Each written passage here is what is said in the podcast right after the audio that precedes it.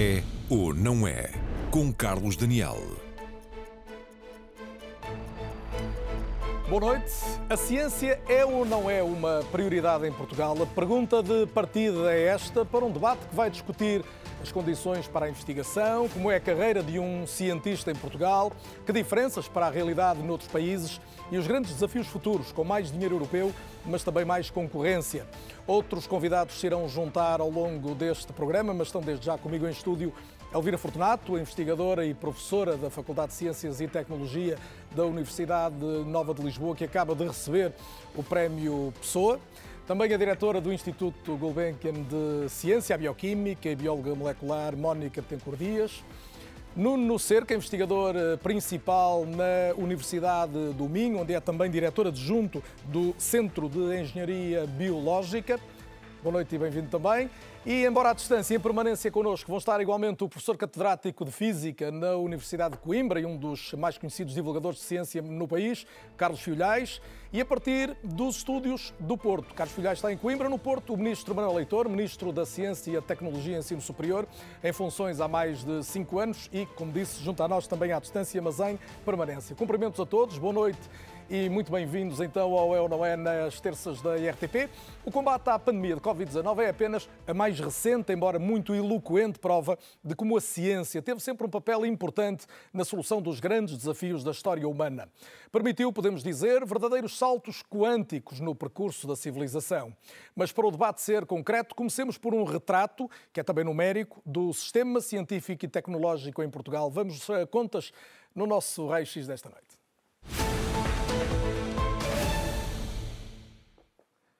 Perceber o valor que damos à ciência pressupõe fazer então essas contas ao dinheiro desde logo que se investe nela. No caso português, o Estado tem investido gradualmente mais dinheiro em ciência, em particular desde o final do século XX. E vamos ver, por exemplo, que se em 1986, e é o primeiro quadro que temos, o investimento público era de 57 milhões de euros, ele em 2019 supera os 1.500 milhões, o que significa 26 vezes mais. Claro que valores absolutos devem contar com a perspectiva da evolução histórica, temos que descontar, por exemplo, a inflação e perceber em termos percentuais como foi esta evolução, que não deixa, como estamos a ver, de ser categórica. Tínhamos uma percentagem do PIB aplicada na ciência de 0,2% também em 86, e vale a pena lembrar que foi o ano em que Portugal aderiu à então Comunidade Económica Europeia, hoje União Europeia, e mais do que triplicou essa percentagem do PIB, portanto já não é valor absoluto de dinheiro, mas percentagem está nos 0,7% do PIB no ano 2019.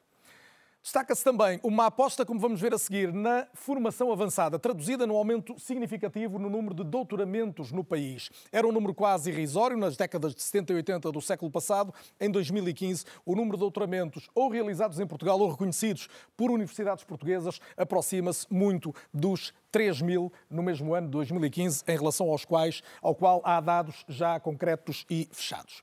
Olhamos o quadro seguinte, que nos dá conta de que mais de metade destes doutoramentos, e é significativo, foram de mulheres, o que também reforça, obviamente, o papel do sexo feminino e o peso que tem nos desígnios da investigação em Portugal.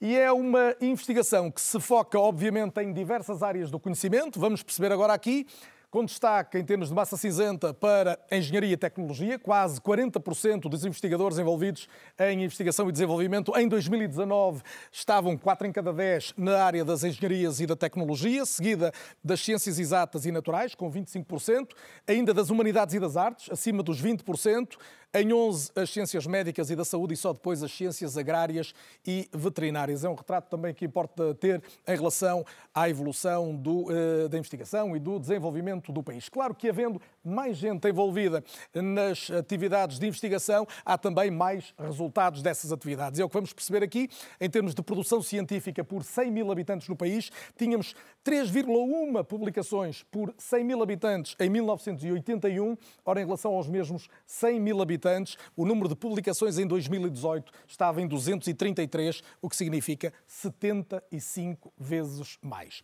Olhemos agora, e vale a pena fazê-lo, contas mais recentes, segundo o inquérito ao potencial científico e tecnológico nacional recentemente realizado. Dá conta então de uma despesa total em investigação e desenvolvimento a redor dos 3 mil milhões de euros, o que junta capitais públicos e privados e representa 1,4%, 1,41% do PIB.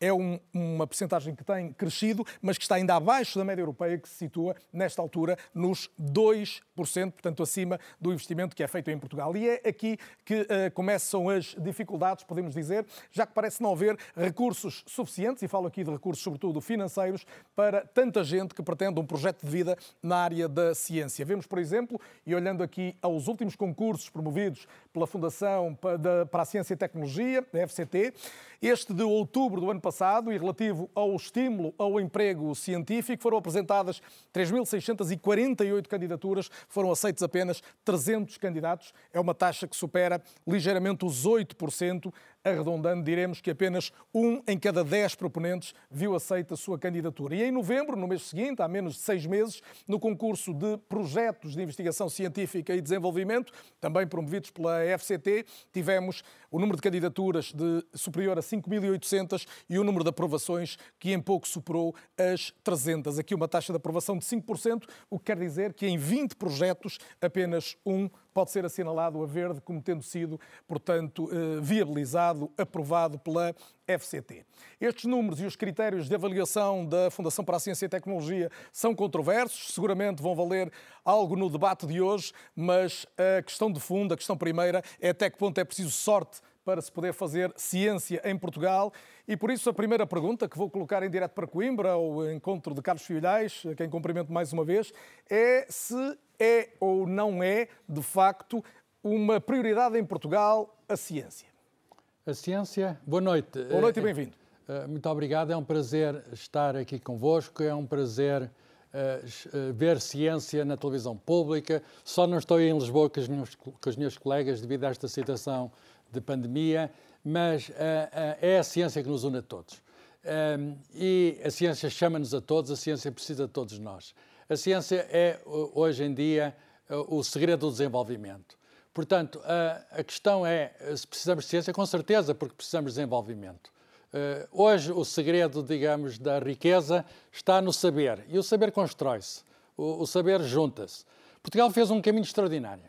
Desde o tempo de Mariano Gago ainda há pouco uh, se celebraram, há poucos anos, se celebraram, uh, digamos, os 30 anos do início do, de umas jornadas de arranque da ciência e tecnologia em Portugal, que foi em 1987, e, e, foi de facto um marco. Tínhamos acabado de entrar, como o Carlos Daniel agora disse, tínhamos acabado de entrar na Europa. E, de facto, o Zé Maria Gago foi um visionário e, e, colocou, fez esse caminho todo que, que estamos e que, enfim, teve, teve um pico em 2009 e depois teve uma queda e, eh, enfim, nos últimos tempos não tem subido muito. A verdade é que tem de se investir na ciência e não se fazem, portanto, omeletes sem ovos. E, portanto, e os ovos podia estão ser, a ser uma feitos... prioridade mais o... forte a ciência? Com certeza, ser... basta olhar para os nossos parceiros europeus, nós somos parte da Europa. A Europa tem 2,2% de média de, de percentagem do PIB na ciência e nós temos está aí 1,4%. Nessas jornadas de, de, comemoração dos 30 anos, o Primeiro-Ministro deu um mote que eu apoio. Ele disse assim, apoiamos todos, ele disse assim, daqui a três anos, que já passaram,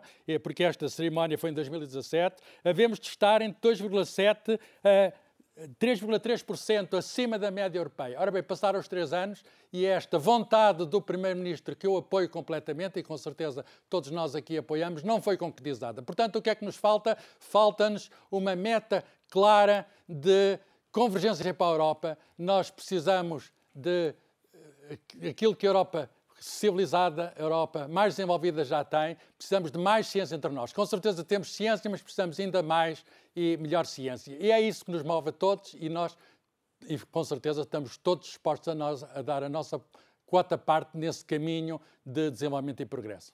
Sr. Ministro Manuel Leitor, bem-vindo também. Precisamos de uma meta noite, clara ou apenas não conseguimos andar tão depressa quanto era desejável? Boa noite também. A meta, boa noite e boa noite a todos e muito obrigado por este tema que é sempre particularmente importante. A meta foi definida há uns anos para 2030 atingir a convergência europeia com 3% do PIB investido em investigação e desenvolvimento. E os números dão-nos a confiança, mas também, sobretudo, a energia de poder atingir essa meta. Ora, este é um esforço coletivo. Há cinco anos atrás, em 2015, Portugal investia 1,2% do, PIB e desde então um, aumentámos cerca de 30% no investimento global.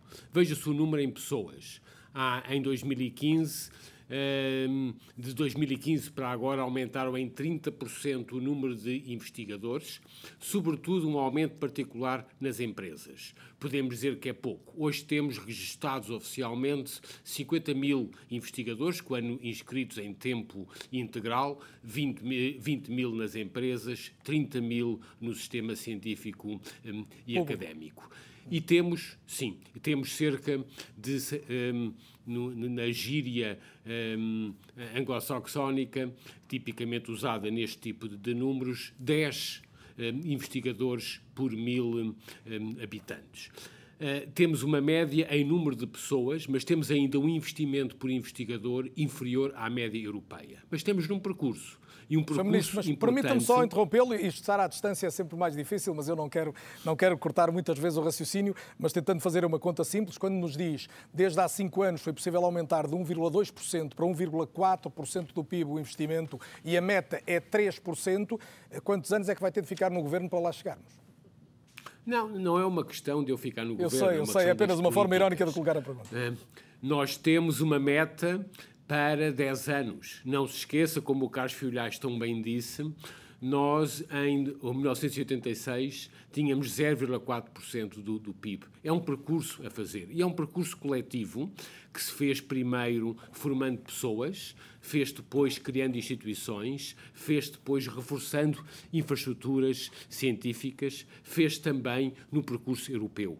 Só para dar uma, uma ideia do tempo e, como muitos dizem, o tempo que a ciência exige, demorou-nos 25 anos a atingirmos o break-even europeu.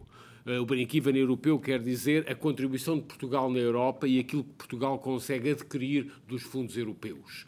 Uh, Portugal contribui para o orçamento europeu sensivelmente com 1,2% do PIB e demorou-nos 25 anos, desde 1985, quando começámos a participar nos programas europeus, até 2011, quando atingimos esse break-even. Hoje ultrapassamos. Mas deixe-me deixe colocar-lhe outra pergunta que tem a ver europeu do que aquele que investimos. Colocar outra pergunta que tem Sim. a ver com os números que vimos. Eh, quando olha para aqueles dados dos concursos mais recentes da FCT e percebemos que eh, só se consegue aprovar uma em cada 10 candidaturas ou uma em cada 20 projetos, isto não é demasiado pouco. Se calhar a pergunta deve ser: temos eh, um país com demasiada gente a querer investigar e com dinheiro a menos não. para a investigação, é isso? Não. É bom termos mais investigadores. O orçamento da Fundação para a Ciência e Tecnologia aumentou 39% desde 2015. Era 380 milhões em 2015, o ano passado, em 2020, foi 530 milhões. O orçamento para os projetos, que hoje representam sensivelmente 20% do orçamento da FCT, passou de 70 para 108. Nunca é nunca é suficiente. Nunca é suficiente. E esse é algo que nos deve preocupar. Ainda hoje estive aqui no Porto a, a, a anunciar um, contratos com cerca de 60 milhões de investimento, também com um leque de propostas que é muito superior. E, portanto, temos sempre que conjugar mais financiamento, onde a FCT hoje, temos que perceber, representa um terço do financiamento público. Muito bem, e seguramente, milhões... e seguramente, já, vai ser, já vai ser questionado sobre a grande parte dos destinos desse investimento público e através da FCT, eh, porque há muitos convidados ao longo desta noite e muitos deles terão seguramente eh, interrogações às quais o Ministro Manuel Leitor poderá responder. Elvira Fornato, bem-vinda também, mais uma vez à RTP, é um gosto recebê-la. Eh, qual é a maior necessidade do sistema científico português? Colocando aqui uma questão genérica, quando olha para se calhar para estes números, para algumas das primeiras respostas que tivemos, respostas que tivemos hoje, qual é que identifica como assim a necessidade principal hoje? Em primeiro lugar, muito obrigada pelo convite. Queria também cumprimentar os meus colegas aqui localmente, os que estão mais, eh, mais distantes. Eh, respondendo à sua pergunta, aquilo que eu noto e que penso que grande parte dos cientistas portugueses também notam e, e gostariam de ter é uma regularidade maior no sistema científico. Por vezes o sistema científico está muito. É evidente que nós temos decisões políticas que fazem parte exatamente de, de quem nos governa, mas há coisas, eh, em termos de regularidade na área da investigação científica, que devia ser perfeitamente transversal e devia correr, talvez num eixo paralelo, independentemente dos ciclos políticos que, que nós temos porque vamos ter sempre projetos de investigação científica, vamos ter sempre bolsas de doutoramento, vamos ter sempre contratos para Quando está a dizer regularidade, tem a ver com os momentos em que os acontecem momentos. esses concursos, por exemplo? Exatamente. Tem havido um esforço por parte da Fundação para a Ciência e Tecnologia, que, que é a entidade financiadora de, da grande parte dos, dos projetos e bolsas. E tutelada uh, pelo Ministério da Ciência, convém lembrar. Exatamente. Eh, e por vezes não tem havido uma regularidade, por exemplo, por vezes estes números que mostrou relativamente ao número muito elevado de candidaturas para depois ter uma taxa de eficiência, uma taxa de aprovação tão, tão reduzida, que é muito inferior, por exemplo, à taxa de, que nós temos com, com os projetos europeus. Isso mostra que se houvesse uma regularidade maior, não havia tanta, não havia um boom tão grande de investigadores a concorrer aos concursos da FCT. Noto, contudo, que tem havido esse, essa tentativa e tem, tem existido uma ambição de existir essa regularidade. Por exemplo, no caso das bolsas de doutoramento, isso já existe, no caso dos projetos, não existe tanto. Mas nós, quando investigamos, nós temos que ter uma previsão, temos que saber exatamente com aquilo que contamos. E quando nos candidatamos a projetos, não sabemos se vamos ganhar, ganhar ou não. Portanto, temos é que saber exatamente os momentos que existem nas várias agências financiadoras exatamente para nos E sente essa, falta, essa falha no seu trabalho? Acho que deveria haver uma maior planificação. E a prova é que existem 5 mil, 4 mil candidaturas e é impossível depois termos taxas de aprovação inferiores a 5%. Uma das questões que anoto para colocar também ao Ministro Manuel Leitor a seguir, a questão da regularidade. Eh, Mónica Betancourt Dias, bem-vinda também, diretora do Instituto Gulbenkian de Ciência. Vimos ali um, uma tendência favorável nos grandes números. O que, o que correu bem, eh, no essencial, nós sabemos. O que é que podia correr melhor ou estar a correr melhor?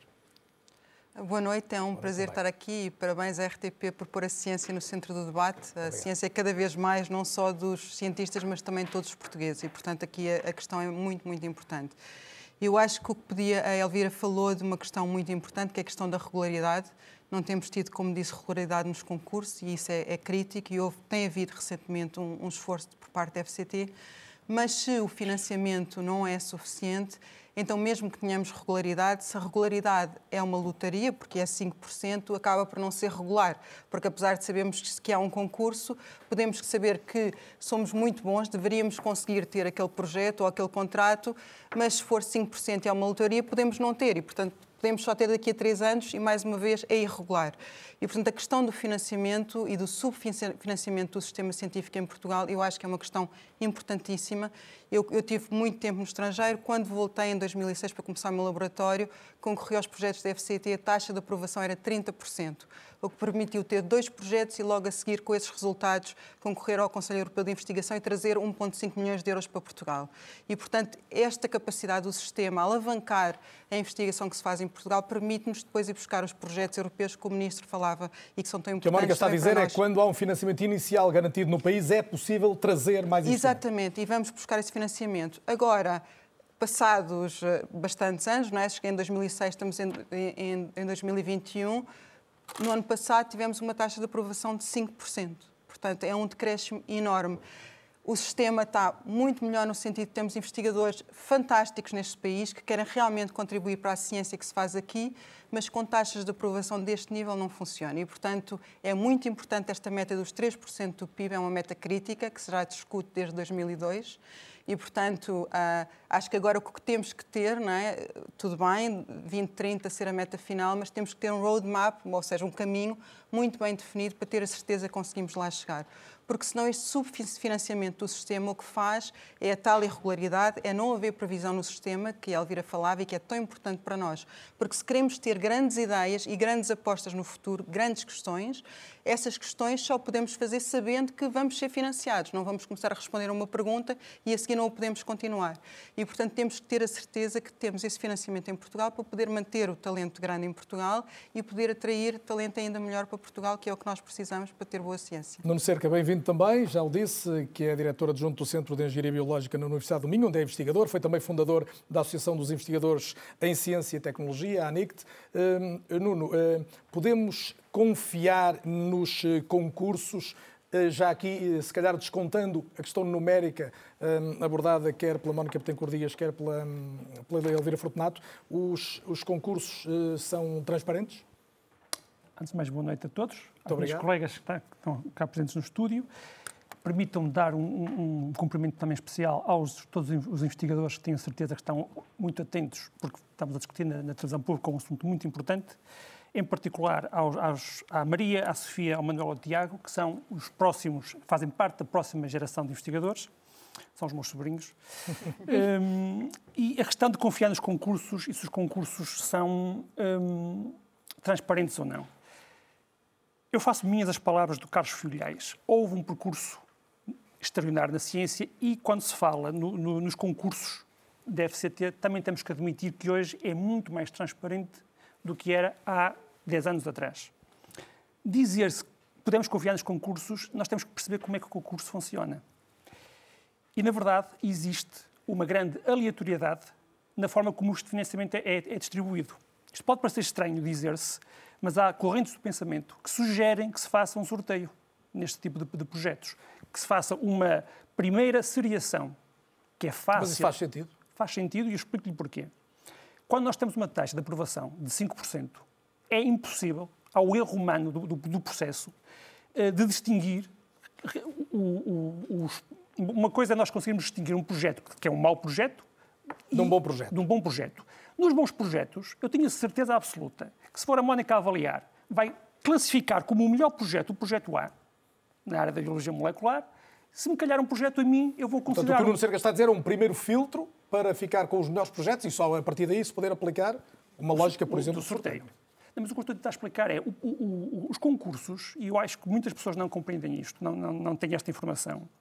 Nós temos 3 mil candidatos distribuídos por vários painéis. Temos 300 candidatos no painel das ciências da saúde, onde se vai avaliar desde neurociências, a infecção, a ginecologia, e a sensibilidade do avaliador vai ser diferente para cada um destes temas. Os, os 200 investigadores que concorrem ao mesmo painel não são avaliados pelas mesmas pessoas. O exemplo que eu estava a tentar dizer é que os diferentes avaliadores vão ter sensibilidades distintas e eu vou considerar como o melhor projeto um projeto, por exemplo, na área da vaginose. Já percebi, mas isso não é uma rendição à situação de uma taxa de aprovação muito baixa? É, claro que sim. Quando nós temos taxa, é isso que eu estava a tentar explicar, quando nós temos uma taxa de sucesso. Mas a alternativa redu... não pode ser lutar por uma taxa de aprovação mais elevada? Uh, se nós tivermos taxas de aprovação dos 30%, como a Mónica dizia, aí já temos outra, outra, outro cenário. Vamos perguntar ao Ministro Manuel Leitor, se me permite. Sr. Ministro, uh, é possível voltarmos a ter taxas de aprovação mais elevadas? E já agora tem aqui, sobretudo, estas duas críticas, a questão da regularidade nos concursos e desta quase lotaria por ser tão baixo o número de projetos e de candidaturas aprovados. Bom, se este problema fosse fácil, já estava resolvido. Todos queremos ter taxas de sucesso eh, superiores. Também sou investigador e durante muitos anos submeti projetos. Mas porquê é que já é tivemos 30% comum. e agora temos uh, 5%? Porque tínhamos menos porque tínhamos muito menos candidaturas. Nós hoje temos 30% nas bolsas de doutoramento, não se esquecemos que temos um leque muito diversificado de instrumentos e que felizmente temos hoje uma capacidade muito superior eh, e que a FCT, e devo aqui fazer uma palavra também de regozijo e de reconhecimento a todos aqueles que trabalham na nossa agência de financiamento, que é uma das agências mais competitivas a nível europeu, porque tem os recursos também limitados, mas, mais uma vez, o aumento do financiamento para a FCT tem que continuar a crescer. Tem que continuar a crescer. Porque a FCT tem, sobretudo, cinco áreas de financiamento. Por um lado, as bolsas de doutoramento, o emprego científico, os projetos, as instituições e depois toda a cooperação internacional, para além daquilo que é o apoio às redes europeias. E estamos aqui a falar apenas em número de projetos, quando o volume do financiamento dos projetos aumentou nos últimos quatro anos cerca de 30%. E nunca será suficiente. Ao contrário de outras agências, por exemplo, a agência irlandesa acabou os financiamentos nas ciências sociais. A Comissão Europeia a, a, a, dividiu os financiamentos em várias fases, como o Nuno Cerca estava a dizer. A FCT mantém uma estratégia aberta, com financiamentos eh, com uma única fase eh, e que têm sido feitos atualmente todos os anos, quer para os doutoramentos, quer para o emprego científico, quer para os projetos. Sr. Ministro, Agora, a capacidade total de poder financiar tantas candidaturas depende de recursos públicos que são finitos. E por isso, o nosso objetivo trabalhamos para ter mais recursos públicos dedicados à ciência. Muito bem. No entanto, no entanto, os recursos têm que ser distribuídos por diferentes formas de usar o financiamento. E, portanto, uma coisa é olhar no global do financiamento. Podemos dizer é o aumento dos 40% do orçamento da FCT nos últimos cinco anos, que passou de 380 milhões para 530 milhões, não é suficiente para as aspirações dos nossos investigadores. Temos que fazer mais, é para isso que e estamos a trabalhar. Ter mais recursos públicos dedicados e, e, e já lhe vou perguntar como é que vai é conseguir isso. Coletivo. Já lhe vou perguntar como é que está, vai conseguir isso, até porque estamos perante um, um novo quadro comunitário e um PRR tão discutido, até que ponto a ciência pode beneficiar desse contributo. Será mais à frente. Como dizia bem o Ministro Manuel Leitor agora, esta é uma dimensão da questão, a questão dos projetos, das candidaturas e do número de projetos que são aprovados e que são uh, poucos, como todos reconheceram. Olhamos uma outra dimensão da questão a partir de um exemplo concreto. Inês Trindade é uma doutorada em Psicologia Clínica, investigadora na área da Medicina Comportamental, que escreveu recentemente um artigo muito crítico sobre a frustração de ser investigador em Portugal e de não ter a possibilidade de conquistar um contrato de emprego científico. Fê-lo a poucos dias de ir trabalhar para a Suécia, para um laboratório de referência internacional em Gotemburgo. É um caso flagrante de brain drain, de fuga de cérebros, que leva o conhecimento para um país que não gastou um tostão na formação do cientista. A jornalista da RTP, Carolina Ferreira, foi conversar com a investigadora também para perceber o que a poderia ter feito permanecer em Portugal. O meu nome é Inês Trindade, tenho 30 anos, sou psicóloga clínica, investigadora nessa área, em particular no contexto da doença crónica, em sou cá de Coimbra. Escrevi este artigo para o megafone do público para ilustrar o meu exemplo, que é semelhante ao de muitos outros investigadores que passam por esta situação. O estímulo para o emprego científico uh, seria a única forma para mim de ter um, uma carreira mais independente e que me permitisse ter projetos de investigação enquanto PI, ou seja, enquanto investigadora coordenadora, ter um contrato através do estímulo de seis anos. Concorri, fiquei em vigésimo e tive uma avaliação absolutamente uh, injusta, por aquilo que, que, nos pareceu, muito arbitrária. As minhas métricas científicas uh, são e eram equivalentes às das cinco pessoas que ganharam uh, este contrato, juntas, ok? E o meu mérito científico, de facto, não foi contabilizado objetivamente. Isto não acontece só a mim, ok? Acontece a muitos investigadores todos os anos e em todos os concursos há este tipo de queixas. O que considera que é preciso corrigir na avaliação e no próprio sistema científico nacional?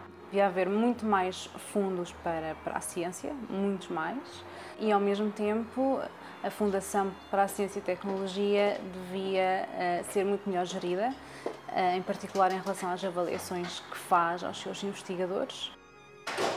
Vou agora, dia 30 de abril, para a Suécia, para um laboratório reconhecido mundialmente, Instituto de Medicina da Universidade de Gotemburgo. São dois anos enquanto pós-doc. Este laboratório investiga a relação entre o eixo cérebro-intestino e o papel do microbiota e de fatores psicológicos no síndrome do cólon irritável. O meu emprego aqui uh, em Coimbra iria terminar de qualquer forma daqui a um ano e meio. A única opção razoável e aceitável que encontrei foi manter os meus projetos e, por isso, emigrar. Um investigador em Portugal, eh, jovem ou precário, sente-se basicamente como mão de obra. Uma mão de obra barata às universidades, às vezes gratuita, eh, que carrega nos ombros a ciência que se faz neste país a muito custo pessoal para depois ser tratado de forma descartável. Nunca se pode dizer nunca, mas penso que o mais provável é que não volte, porque além de todas estas limitações da FCT, da lei científica, etc., a Academia Portuguesa também tem muito a evoluir em relação, em particular, à investigação. Eu não vejo isso acontecer nos próximos tempos. Nuno Cerca, volta a si. Teoricamente, a nova lei da ciência, a lei da ciência aprovada em 2019, vinha resolver uma série de problemas, estabilizando mais, com contratos, a situação, designadamente, dos profissionais de investigação e daqueles que eram os, os bolseiros. Hum, isto resolveu problemas essenciais ou não? Não. Claramente não resolveu. Mas deixe-me muito rápido terminar a questão de confiar nos concursos. Como eu, o facto de ser mais transparente traz um, que, que, que a Inês acabou de dizer, traz uma, uma realidade à luz do dia. É que há muitos erros da avaliação. E, o, o, artigo que a Inês eh, escreveu é, é muito recorrente, em que o investigador faz uma crítica objetiva que, a avaliação correu mal e recebe uma resposta típica. Tem razão, mas não vamos alterar a nota. E por isso, a pergunta de confiar nos concursos que gostava de deixar este esclarecimento. Não sei se posso confiar quando a FCT aceita que se permita dar uma resposta deste género. Que nós temos razão na nossa crítica, mas não vão alterar a, a, a nota. Uh, Nuno, já volto a si. Uh, Ministro Manuel Leitor, temos aqui um exemplo de uma pessoa que se formou em Portugal, que se preparou e que agora leva know-how português para outro país. E pelo meio tem um processo uh, rocambolesco de uma contratação que depois, de uma, de uma candidatura que depois não corre bem. Como é que responde a isto? Hum, se eu estou no governo é para resolver problemas como estes e deve ser resolvido. Ainda hoje estive aqui no Porto, no Instituto Fraunhofer, e, e assisti a exemplos exatamente ao contrário. Vejamos uma coisa: a mobilidade de investigadores, sobretudo na Europa, deve ser reconhecida e promovida. Hoje, em Portugal, temos mais estrangeiros a, Portugal, a, a trabalhar em Portugal do que portugueses no, no estrangeiro. Nem sempre foi assim. E por isso também nos devemos felicitar de ter uma avaliação científica. A avaliação tem sempre erros, mas temos avaliação. E hoje a construção do desenvolvimento científico e da capacitação científica esteve muito associada a termos sempre um, qualquer investimento, qualquer euro investido em Portugal tem avaliação científica. Eu gostaria aqui de reconhecer a Fundação para a Ciência e Tecnologia e o esforço que é feito na avaliação. Queremos sempre ter mais. Queremos ter portugueses, estrangeiros a trabalhar em Portugal. Queremos garantir as melhores condições a todos, mas também participarmos num espaço europeu, que é um espaço aberto de circulação livre de investigadores. E esta abertura, esta hum, liberdade do pensamento, mas ao mesmo tempo a garantia da avaliação científica, têm que ser as características que fortaleceram e que estão a fortalecer a comunidade científica. Muito bem, também então que avance para a questão podemos da, fazer da contratação. Mais, podemos sempre fazer mais. Olhamos a questão do emprego científico e, concretamente, desta questão que eu colocava ao Nuno Cerca, e volto a ele. Nuno, tivemos, isto para as pessoas que estão menos familiarizadas, uma alteração legislativa que, no essencial, permite que aqueles que eram os bolseiros, que era o grosso dos investigadores, passasse a ter um contrato, um contrato a prazo com o Estado. Em teoria, isto estabiliza o emprego científico. A resposta foi não, não é verdade. Não, Porque Daniel, mas, mas muito obrigado por esta pergunta, que realmente acho que é mais importante eu penso que é, que é o maior risco que nós temos neste momento no, no nosso sistema científico e tecnológico nacional. Eh, eh, em 2016 houve um passo, e isto é um aspecto positivo, um passo muito importante em Portugal, que foi o, o reconhecimento da profissionalização da ciência. Aquele caminho extraordinário que o, que o Carlos Filhais falava e que se viu no, no raio-x ocorreu muito à custa de cientistas que não eram vistos como trabalhadores. Os bolseiros de pós-doutoramento não tinham os mesmos direitos que qualquer outro trabalhador. E, felizmente, em 2017, no governo anterior, da autoria do Sr. Ministro, saiu o chamado Decreto-Lei 57, que prevê a, a, a profissionalização da ciência. O problema é que esta é uma visão a curto prazo que dá uma janela de seis anos de, de contratos a termo e aqui entra o, a bolha de investigação que nós estamos a viver. Primeiro é preciso explicar, eu peço desculpa se estou a demorar tempo, mas é, é bom que se perceba isto. Nas universidades públicas, este decreto-lei obriga a que ao final de seis anos de avaliação positiva se abra um lugar para a carreira. Um lugar de quadro, no fundo? Da... De, e, diz, e diz a lei, eu tinha escrito, mas não sei mais ou menos de cabeça, que dependendo do interesse estratégico da instituição, deverá escolher um lugar para a carreira de investigação ou para a carreira de docente. docente. A Universidade de Coimbra está a abrir editais em que diz claramente que não tem interesse estratégico em manter estas pessoas. E a FCT aceita estes editais. Portanto, claramente a dizer logo à partida, eu não tenho interesse em manter-vos ao final dos seis anos. Portanto, o que acontece é que ao final de, eventualmente, dois contratos a prazo, uma pessoa pode não ter vínculo nenhum uh, em termos de investigação. Em termos de investigação. E nós, neste momento, eu também gosto muito de números, temos aproximadamente, são estimativas que eu fiz, 188 milhões de euros desde eh, o antigo programa IF que está a terminar, a norma transitória, os concursos do, do SEC, o próprio PREVPAP, que é dinheiro que é atualmente pago na totalidade por Orçamento de Estado e que não está a ser atribuído às, às instituições. Portanto, nós temos aqui um esquema que eu não consigo perceber, que é o dinheiro do Orçamento de Estado vai primeiro para a FCT e da FCT é reembolsado para as instituições perde-se muito dinheiro nisto. Eu depois, se tiver tempo na segunda parte, poderei explicar certeza. Agora vou pedir-lhe para uh, juntar à conversa Teresa Sumaviela, investigadora principal no I3S, que é o Instituto de Investigação e Inovação em Saúde da Universidade do Porto, é também membro do Sindicato Nacional do Ensino Superior. Teresa Sumaviela, boa noite e muito bem-vinda à RTP esta noite. Uh, eu creio que posso dizer, não se deve dizer a idade das senhoras, mas a Teresa está, tem uma idade próxima da minha e, e é ainda uma trabalhadora precária, isto na linha do que o Nuno Cerca acaba de dizer, ou seja, diria dirige um grupo de investigação e um grupo de investigação destacado e premiado como o I3S, mas uh, ainda tem um contrato a prazo. Olá, boa noite. Boa noite a todos. Muito obrigada por esta oportunidade e por este tema, que, como já foi dito, é muito importante. E, de facto, é verdade, é? Uh, assim como eu, e eu não queria de, modo algum particularizar a situação, mas a verdade é que nós temos no nosso sistema científico dezenas de investigadores exatamente nesta situação, é? que são diretores de grupos que têm um currículo uh, já bastante demonstrado e que não tiveram um ou dois contratos a termo com a instituição, tiveram às vezes três, quatro, até cinco, não uh, e, e, portanto, isto nos diretores de grupo, mas depois temos todas, temos um enorme grupo de centenas e centenas de uh, doutorados de longa duração que não são grupo líderes nem têm que ser e que por não serem não têm que ser decapitados, têm também que ter lugar nesse sistema e para eles também não há lugar no sistema, também vivem uh, constantemente com contratos uh, que, que, estão sempre em vias de terminar e sempre neste stress de quando é que eu vou conseguir o próximo contrato depois temos também eh, ainda mais centenas, não é, que engrossam já para milhares,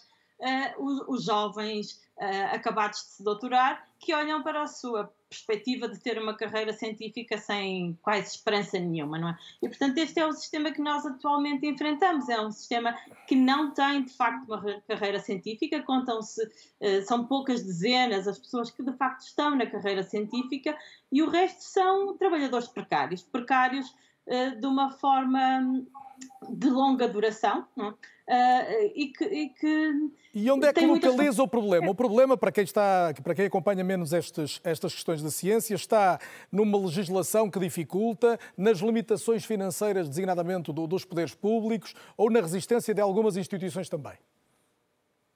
Bom, logo à partida está, obviamente, na falta de financiamento, não é? Há um subfinanciamento que já foi mencionado e que é claro e que é a causa de inúmeros problemas e deste também. Mas está também, de facto, numa resistência que as instituições foram ganhando ao longo do tempo, é? desde o momento em que apareceu o primeiro programa Ciência, que trouxe, de facto, um, um muito maior número de doutorados para dentro das investigações, da, das instituições, desculpem, uh, o que aconteceu foi que se generalizou esta ideia de que as instituições não precisavam de investir nos investigadores, não precisavam de os contratar como tinham feito até então e que podiam mantê-los permanentemente a prazo, é? gerando-se esta, esta uh, precariedade permanente de concurso em concurso, de concurso em concurso, independentemente da contribuição que as pessoas têm para, para as instituições.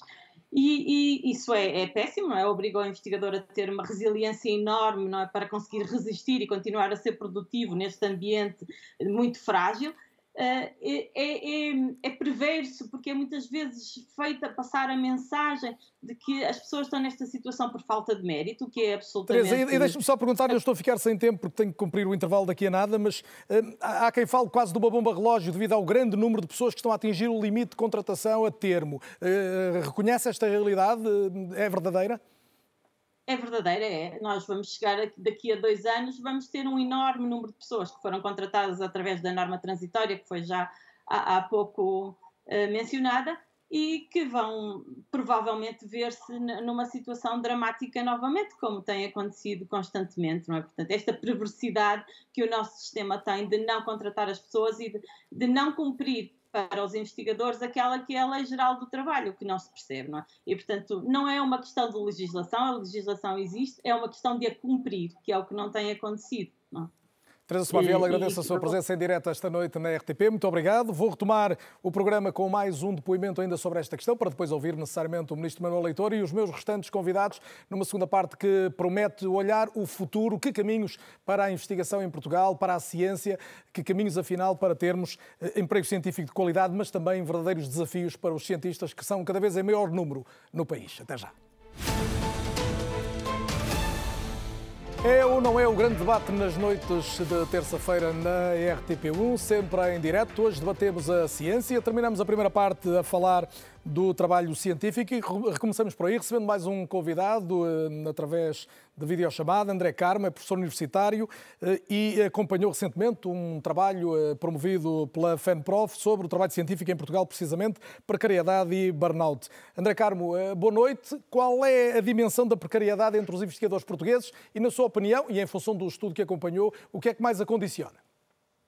Uh, boa noite a todos e queria também aproveitar para, para me juntar às felicitações à RTP por organizar uh, este debate sobre um tema tão importante e relevante.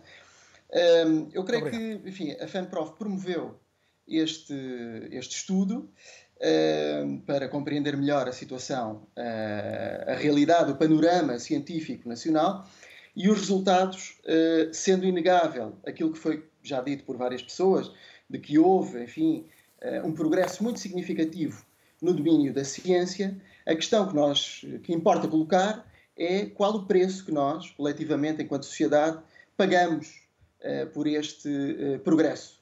E foi justamente esse, digamos, uh, o aspecto que nós tentámos perceber através deste estudo, e os resultados são, como eu dizia, muito preocupantes, porque revelam, entre outras coisas, que tornam mais robusta a nossa compreensão destes aspectos Portanto, as trajetórias eh, laborais dos cientistas em Portugal são muito intermitentes e uh, aquilo que permite com que muitos cientistas, muitos trabalhadores científicos possam uh, aguentar, possam suportar os longos períodos, muitas vezes longos períodos, os hiatos que existem entre uma bolsa e outra bolsa, entre um contrato a termo e outro contrato a termo, são, é o suporte familiar. Não é? Portanto, é, são as famílias que permitem aos investigadores aguentar estes hiatos. De outra forma, não seria possível uh, fazer face a esta ausência de remuneração. E sublinho aqui que o inquérito, uh, estes resultados, uh, reportam a um momento anterior à, à pandemia. É? Portanto, é expectável, é razoável acreditar ou considerar que a situação na ciência se degradou muito. André, quando, quando é? fala em intermitência, está a dizer exatamente o quê? As pessoas só investigam durante um tempo e depois param de investigar, não é isso? Não, não. As pessoas estão contratadas ou têm bolsas eh, com durações limitadas e aquilo que se verifica, aliás, e o nosso inquérito mostra isso, é que mesmo nesses períodos de ato, em que não têm a remuneração, as pessoas não deixam de investigar, muitas delas. Não é? E isso deve-se ao quê? Esse é um outro aspecto que pode parecer paradoxal, mas quem conhece bem o terreno e que está nas instituições, como é o nosso caso, eh, não é particularmente estranho, é o facto de muitas pessoas, muitos cientistas, eh, aguentarem esta condição existencial precária, digamos assim, por períodos muito longos 5, 10, 15, 20 anos justamente pela paixão que têm pela atividade científica, é? o amor que sentem, o desafio intelectual, e isso faz com que eles estejam mais dispostos a aguentar situações que de outra forma, eh, provavelmente, como foi o caso, aliás, da colega que partiu para a Suécia, eh, não estariam dispostos a aguentar. André Carmo, se Depois pudesse ainda... fazer uma pergunta ao Ministro da Ciência, e hoje pode, qual era a pergunta que fazia antes de eu me despedir de si?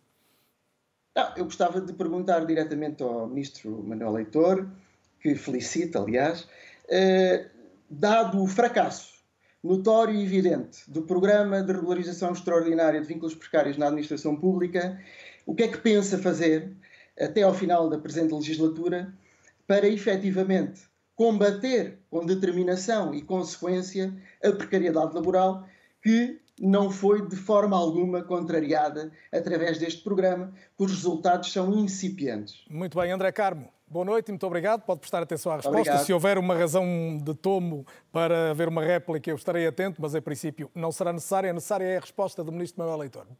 Sr. Ministro. Eu, eu, eu, eu agradeço certamente ao André a, a pergunta e os números são claros. Desde 2017, quando lançámos o programa, foram feitos já mais de 7 mil contratos. A meta da última legislatura foram 5 mil, como sabem, foram cumpridos. Nesta legislatura já, já foram feitos mais de 2 mil contratos. E é importante dizer que desde 2015 o financiamento público através da FCT para contratos, para contratos de trabalho para investigadores com doutoramento, mais que triplicou. Em 2020 representou cerca de 126 milhões de euros. Não chega? Não. Nunca chega.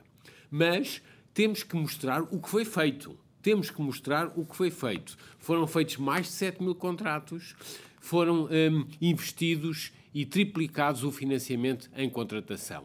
Obviamente que temos também um contexto institucional e por isso alterámos a lei, desde o Decreto-Lei de Execução Orçamental 2019, para desacoplar aquilo que é a progressão daquilo que é o recrutamento inicial. E hoje temos um quadro mais saudável. Certamente que podemos sempre fazer mais. E é por isso é que nos eh, estamos mobilizados a fazer sempre mais, mas o trajeto dos últimos anos dá-nos essa energia. Vou Hoje propor que... temos muito menos precariedade do que tínhamos em 2015, instituímos claramente as carreiras científicas e hoje já temos uma rede de instituições que são essenciais. Não haverá nunca investigadores com contrato de trabalho sem instituições científicas. Muito e por bem, isso vou propor que diversificámos a rede, criámos 40 laboratórios associados, aumentando de 25 para 40 e diversificámos o tipo de instituições. Ministro Manuel Leitor, já é volto percurso... a si. Tenho, tenho, muita gente ainda para ouvir, designadamente o Carlos Filhais, que já não fala desde o início do programa e que estou curioso para ouvir sobre aquilo que me parece ser o tema que faz mais sentido lançar agora, é que desígnio para a ciência e para a investigação em Portugal. Estamos no início de uma década que todos apontamos como decisiva e que começou abalada por uma, por uma pandemia que nos, que nos faz perceber, Carlos Filhais, desde logo, a importância que a ciência tem na nossa vida todos os dias. Às vezes vemos a ciência como algo distante e a pandemia fez-nos perceber que temos que nos agarrar a ela em momentos particularmente sensíveis, mas também olhar para, para essa década que vem, com os recursos que estarão eventualmente disponíveis e perceber qual é que deve ser, afinal, o desígnio para a ciência e para os que trabalham nela em Portugal. Ora bem, acho que as pessoas que estão em casa a ouvir-nos eh, já perceberam que a ciência em Portugal está com meios mais que insuficientes. 500 eh, milhões que tem a FCT não é nada, porque vão pôr 1 milhão e 200, e 200 mil aqui de repente na TAP. Quer dizer, não há dinheiro para a ciência, mas há dinheiro para tapar eh, de repente uma, uma companhia que está falida. Há dinheiro para cobrir o buraco do BES, que neste momento é um buraco enorme, mas vão pôr mais 600 milhões. Quer dizer, a, eh, a, ciência, eh, de facto, à mesa do orçamento, que é o orçamento do nosso Estado, não tem suficiente expressão. Mas quando aparecem outras coisas, a ciência fica muito pequena comparada com isso. Portanto, é preciso mais dinheiro, mas não é preciso mais coisas. É preciso uma preciso uma política clara. Já todos percebemos que não há essa política clara.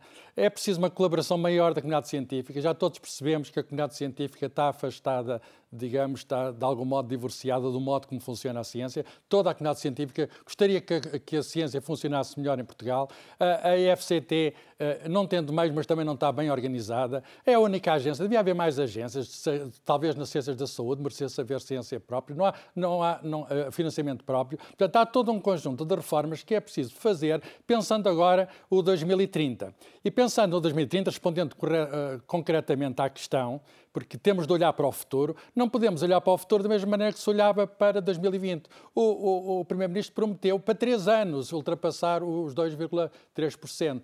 Ora bem, agora não se pode dizer que é em 2030, tem de ser antes. E então temos de saber quando, temos de saber quando, temos de saber se, se há prioridades e em função de, de, de, destes prazos, das prioridades, Uh, há coisas que são essenciais. A saúde, com certeza, é essencial, mas uh, uh, Portugal tem o mar, tem recursos marítimos, temos de apostar neles. Portugal tem floresta, tem recursos florestais, temos de apostar. Temos coisas que nos caracterizam, que são muito próprias e que precisam de ser defendidas. Temos de ver quais são, digamos, aquilo, porque, quais são os, os, os digamos, os, os, os clusters principais que nos devemos mobilizar, independentemente de manter sempre um funcionamento em todas as disciplinas, independentemente de manter a ciência fundamental. Fala-se muito em bazuca. Eh, eu não gosto da expressão. Uh, uh, antes falava-se em Dom Sebastião, agora fala-se em bazuca. Está tudo à espera da bazuca como se falava Dom, como se estava antes à espera de Dom Sebastião. O que é preciso é outra coisa, é perceber o que é que queremos, que meios temos. E de facto vai haver meios. Agora, se me perguntam, os meios estão bem definidos, os meios estão afetos à ciência. Eu tenho muito receio pela ciência fundamental. Eu não tenho dúvidas que a bazuca é apenas uma pequena parte. Era preciso considerar todos os financiamentos. Carlos Filhais, ajude-nos a perceber considerar... o, que é, o que é a ciência fundamental. Quem está em casa e que não Olha, está tão familiarizado... A ciência fundamental, dou exemplo agora com a questão da vacinação porque, eh, de facto, não sendo a ciência a única coisa que nos salva, é a ciência que nos está a salvar, é a ciência que está, digamos, a dar-nos garantia nas nossas vidas. É, é, a vacina foi preparada em tempo recorde, nunca antes se viu. A ciência, fez, a ciência não faz milagres, porque milagres não existem, mas a ciência conseguiu dar aqui um salto extraordinário, preparando em 10 meses desde março até novembro do ano passado, uma vacina que é completamente nova, que vai mudar, está a mudar já, tem um, está, está, algo nas nossas, está a atuar nas nossas vidas. E, e isso o que é que se fez? Não foi feito de repente, quer dizer, havia pessoas a fazer investigação, no caso era um tratamento de cancro, mas baseado no conhecimento de uma molécula RNA mensageiro, que é um conhecimento de duas décadas, que era apenas o conhecimento da maquinaria que está nos seres vivos, em particular nos nossos corpos. E é esse conhecimento acumulado graças a cientistas, sei lá, às vezes precários, eh, às vezes, mas cientistas sacrificados, cientistas que se dedicam ao seu, à descoberta, é graças a eles que temos vacinas. E é talvez graças também aos cientistas fundamentais hoje, que estão a fazer o seu trabalho nos mais variados ramos, que da manhã vamos resolver um problema. O que é o fundamental e o que é o aplicado? Nem sabemos. O que é fundamental hoje, amanhã será aplicado. E este exemplo das vacinas é muito bom. Temos uma vacina temos vacinas de novo tipo que são resultado de duas décadas de investimento na ciência. E era preciso garantir este funcionamento basal, era preciso impedir que casos como o da Inês não se repetissem. Uh, eu não conheço a Inês de lado nenhum, mas eu fui ver o currículo dela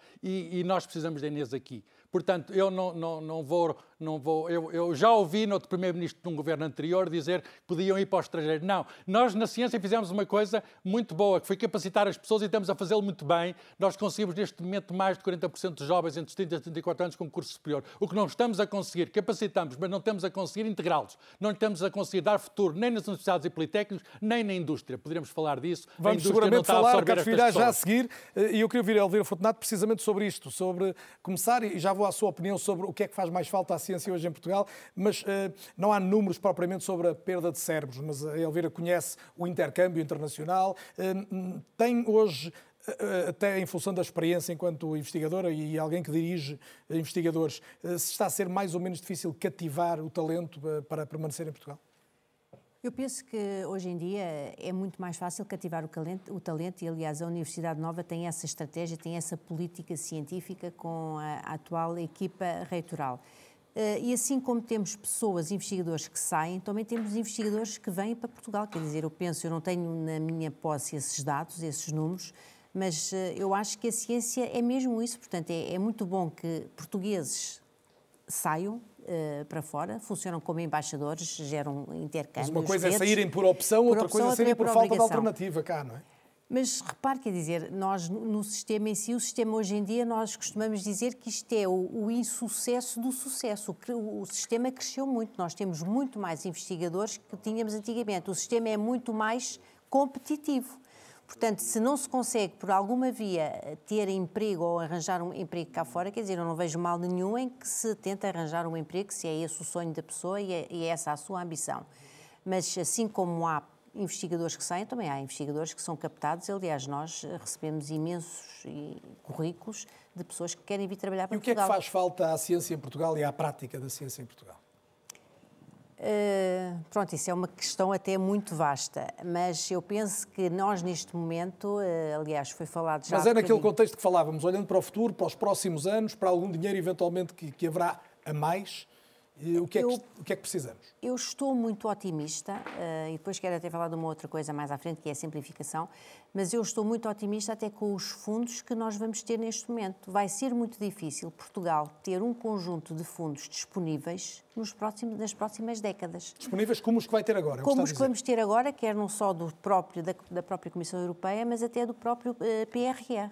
Portanto, nós vamos ter acesso a um financiamento muito grande como nunca tivemos. Portanto, vamos ter que o investir muito bem e vamos ter que capitalizar e juntar o conhecimento a tudo isto. Quer e dizer... o nosso sistema científico e o Estado português estão, estão, do seu ponto de vista, capacitados para aproveitar bem isso?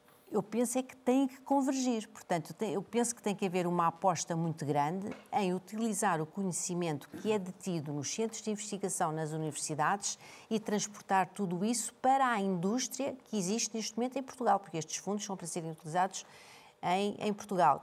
E há uma coisa que também é muito importante parte do nosso sistema científico, dos jovens doutorados que saem das universidades, até dos, dos pós-docs e de alguns contratados, eles têm que ir também para as empresas. Portanto, a, o tecido científico nacional, os investigadores não, não podem estar alocados somente às universidades e aos centros de investigação. As empresas privadas em Portugal contratam 5% dos eh, cientistas, não é?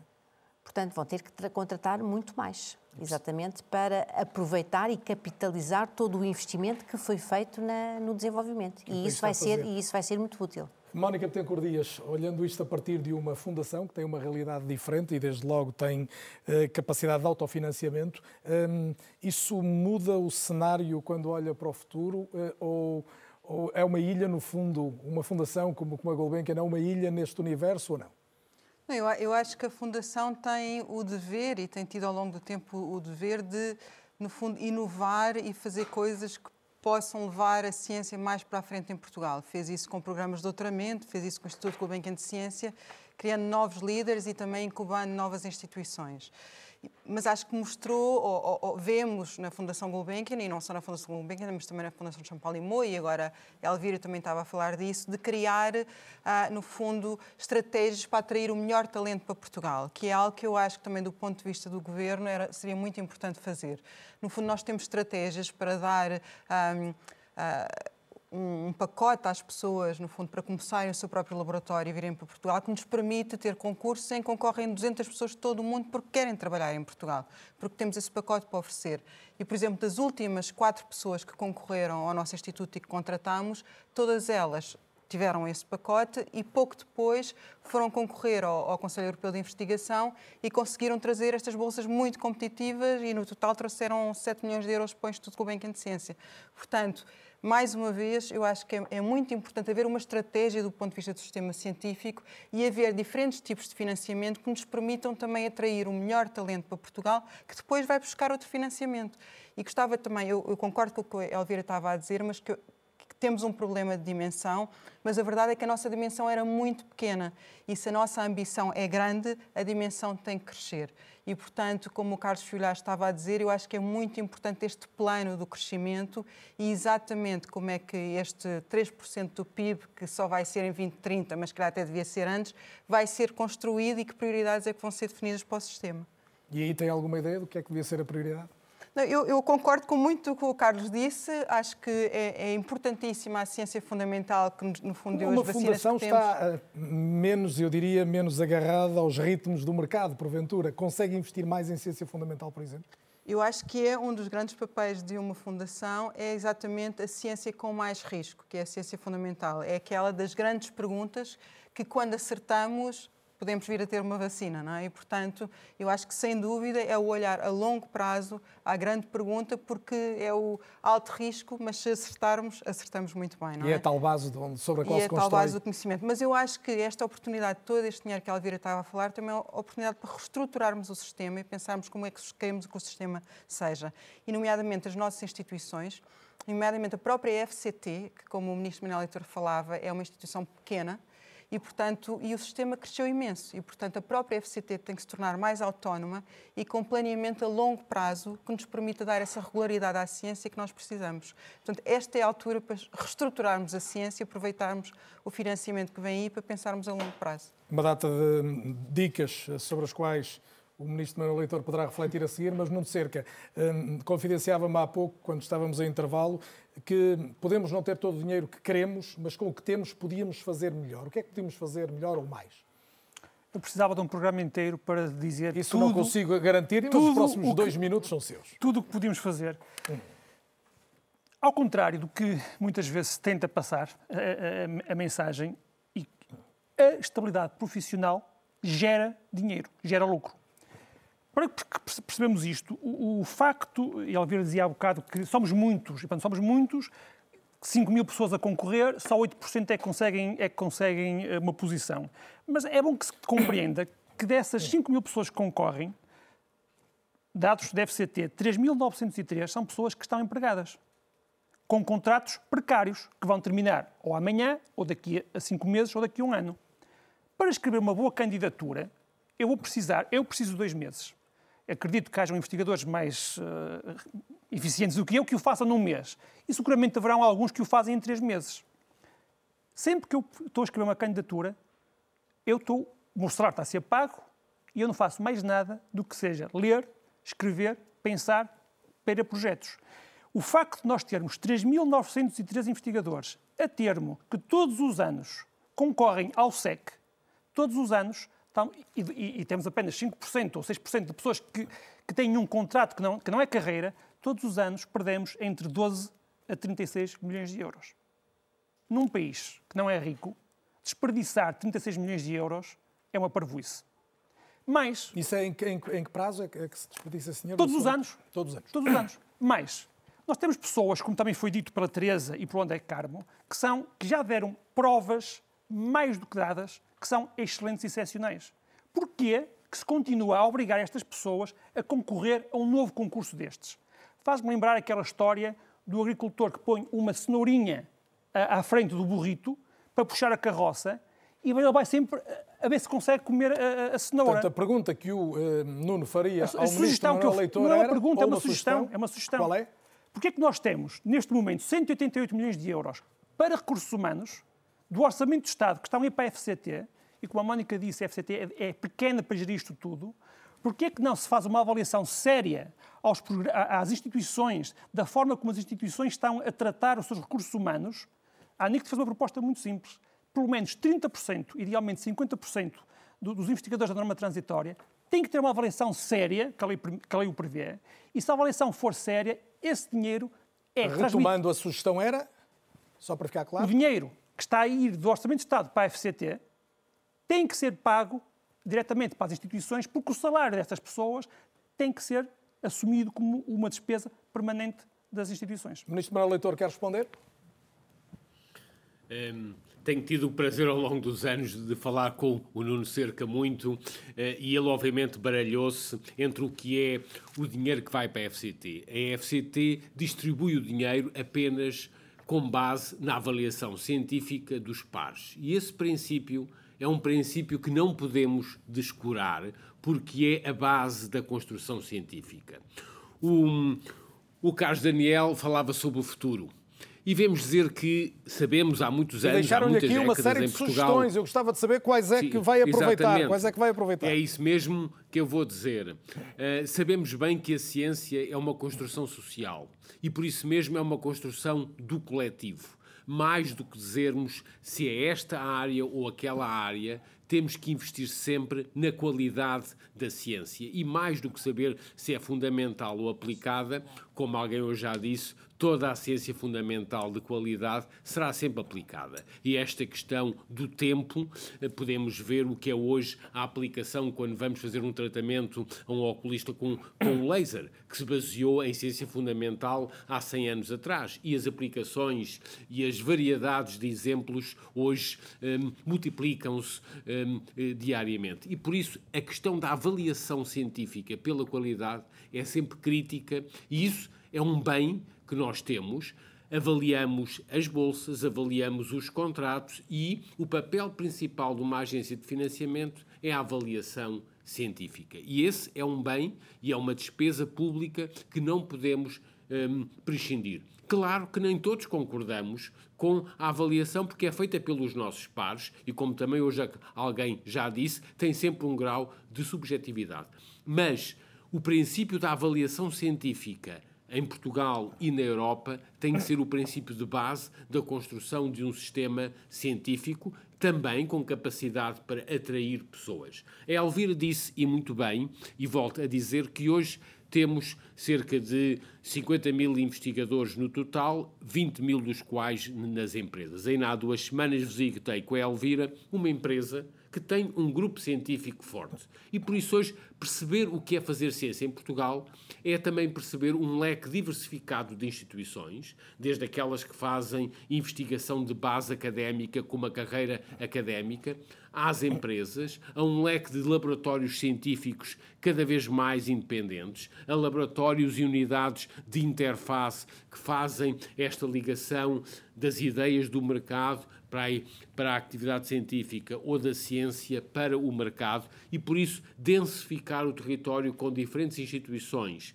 criando mais condições de trabalho, foi aquilo que temos feito nos últimos anos. Vamos ter um exemplo, dados... um exemplo precisamente desse interface a seguir. Pedir-lhe só que concluísse, percebi que ainda ia dizer mais qualquer coisa. Não, o, o, o, que eu queria concluir é que é bom termos hoje a exigência para fazer mais, porque nós sabemos como foi a evolução do, dos últimos anos. E já tivemos diferentes períodos de política científica em portuguesa. Tivemos uma, um período entre 2012 e 2015 onde o investimento reduziu 30%. Entre 2015 e hoje, o investimento da FCT aumentou 40%. Temos que disse, continuar a fazer disse. este percurso.